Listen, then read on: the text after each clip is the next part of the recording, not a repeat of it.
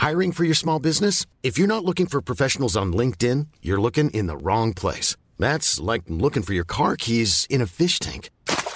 LinkedIn helps you hire professionals you can't find anywhere else, even those who aren't actively searching for a new job but might be open to the perfect role. In a given month, over 70% of LinkedIn users don't even visit other leading job sites. So start looking in the right place. With LinkedIn, you can hire professionals like a professional. Post your free job on linkedin.com slash spoken today.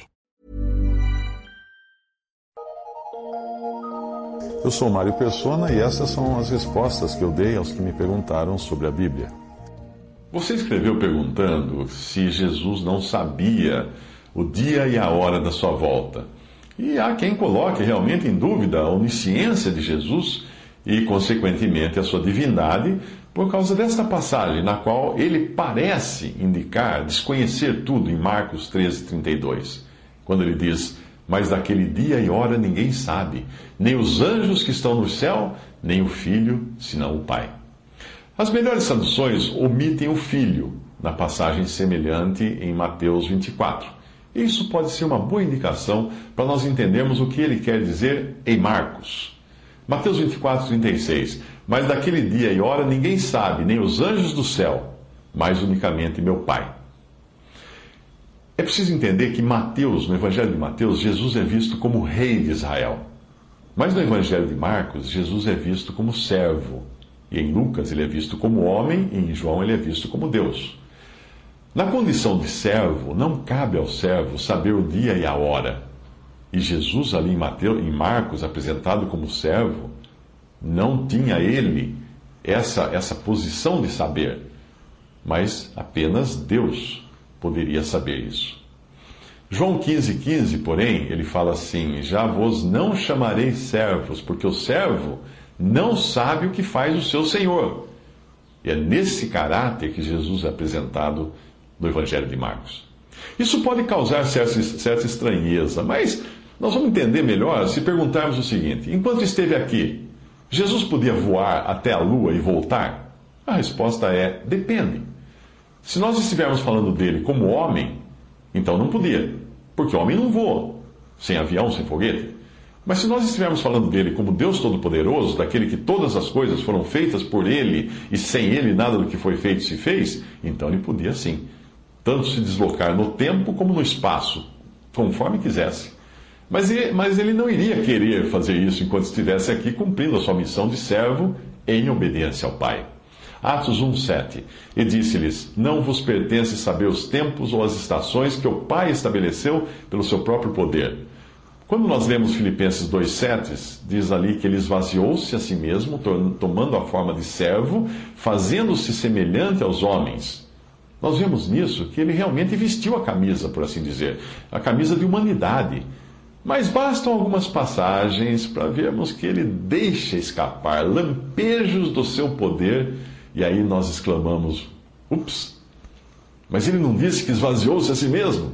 É aí que nós nos damos conta de que todos os atributos da divindade continuavam ao seu dispor como Deus que ele é e sempre foi. Porém, ele não iria valer-se de qualquer desses atributos, a não ser quando fosse necessário, absolutamente necessário, e dentro da vontade do Pai. Foi o caso quando ele disse: Eu sou.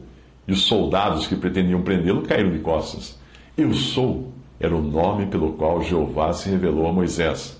Foi o caso também quando tentaram prendê-lo antes do tempo, do tempo determinado por Deus, e ele simplesmente passou entre eles e desapareceu da vista deles.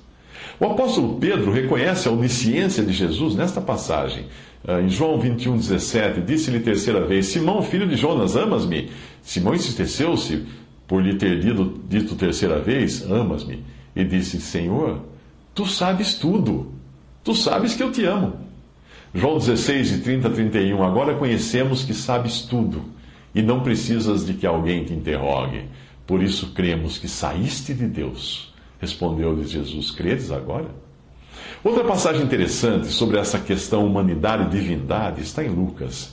Lucas 2,40 E o menino crescia e se fortalecia em espírito, cheio de sabedoria, e a graça de Deus estava sobre ele. Ora, todos os anos ia, iam seus pais a Jerusalém, à festa da, da Páscoa. E tendo ele já 12 anos, subiram a Jerusalém, segundo o costume do dia da festa. E regressando eles, terminados aqueles dias, ficou o menino Jesus em Jerusalém. E não o soube José, nem sua mãe. E como o não encontrassem, voltaram a Jerusalém em busca dele. E aconteceu que, passados três dias, o acharam no templo, assentado no meio dos doutores, ouvindo-os e interrogando-os. E todos os que o ouviam admiravam a sua inteligência e respostas. Ainda menino, Jesus já era cheio de sabedoria, capaz de ensinar os doutores no templo. Mas ele não fez isso. Antes, ele coloca-se no seu devido lugar de submissão e ouve e faz perguntas aos doutores da lei. Eventualmente devem ter feito perguntas a ele, as quais ele respondeu muito bem, mas veja que ele não sai do seu lugar de submissão às autoridades e às pessoas mais velhas, mesmo sendo ele o criador dessas mesmas pessoas.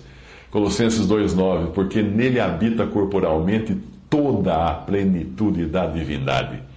Nós estamos tão acostumados com filmes de super-heróis que vivem exibindo a sua força e poder que nós nos esquecemos de que aqui estamos falando daquele que é Deus perfeito e homem perfeito. Jesus jamais adivinhou coisas como fazem os super-heróis ou exerceu poderes divinos para se exibir ou para angariar vantagem para si. Não, jamais. Essa perfeita submissão dele podia ser vista na passagem da mulher samaritana, quando ele pediu água a ela.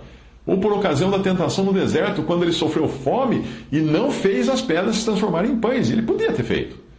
Ele bem, ele bem que podia ter feito isso, como demonstrou mais tarde, ao alimentar uma multidão. Mas tudo tinha sua hora e seu lugar. Portanto, na condição humana de servo, não cabia a ele conhecer o dia e a hora.